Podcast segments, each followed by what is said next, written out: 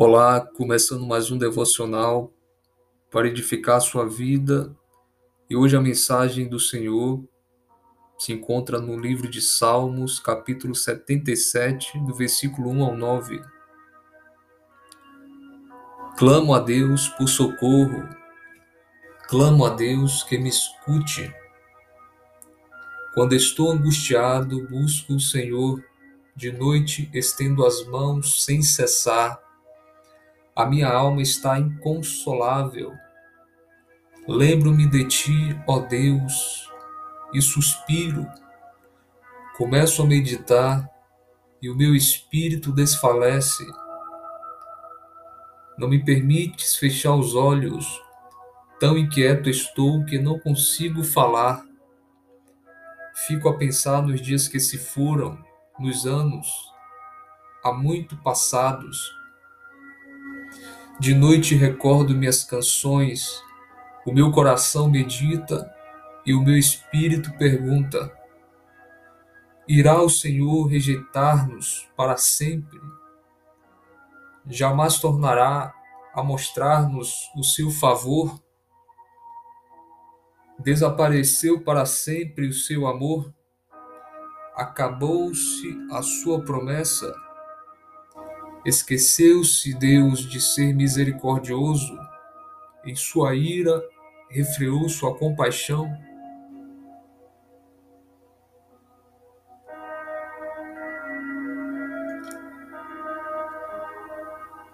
Esse é um salmo de Asaf.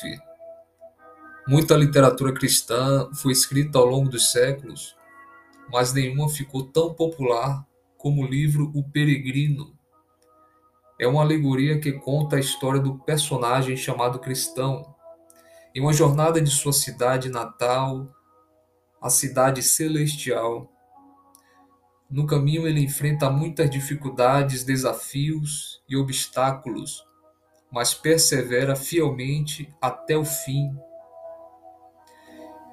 E o livro nos mostra que a vida cristã está longe de ser fácil Sempre enfrentaremos dificuldades em nosso caminho, mas isso não deve nos distrair nem atrapalhar. Na verdade, à medida que passamos por momentos difíceis, para permanecer perto de Deus, emergiremos mais fortes, mais sábios e mais semelhantes a Cristo. Mas como respondemos quando estamos no meio da dificuldade. Então, Davi começou o Salmo 77 respondendo às suas dificuldades com murmurações e expõe a Deus todas as suas queixas. Podemos pensar que ele foi usado demais, mas este é um modelo a ser replicado em nosso relacionamento com o Senhor visto que nosso relacionamento com Deus não nos livra das dificuldades ou das consequências delas. Podemos nos apresentar a Deus com honestidade e sinceridade, sabendo que Ele não nos se intimida com nossas queixas.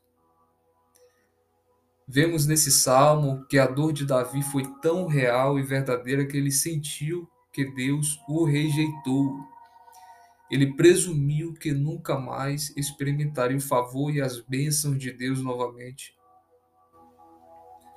Nós também podemos dizer a Deus exatamente o que estamos sentindo. Ele ouve nossos clamores e angústias. Deus não apenas ouve nossas palavras honestas, além disso, podemos nos confortar no fato de que Ele tem prazer na nossa honestidade.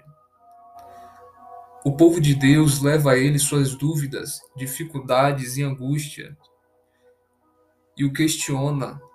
Até mesmo Jesus na cruz perguntou a Deus Pai por que ele o havia abandonado. Deus deseja ouvir palavras verdadeiras, sinceras e honestas de você hoje. Você não precisa fingir que está tudo bem. Ele conhece todas as coisas e quer ouvir o clamor do seu coração. E à medida que você confia nele, o relacionamento entre vocês é fortalecido e cria raízes mais profundas.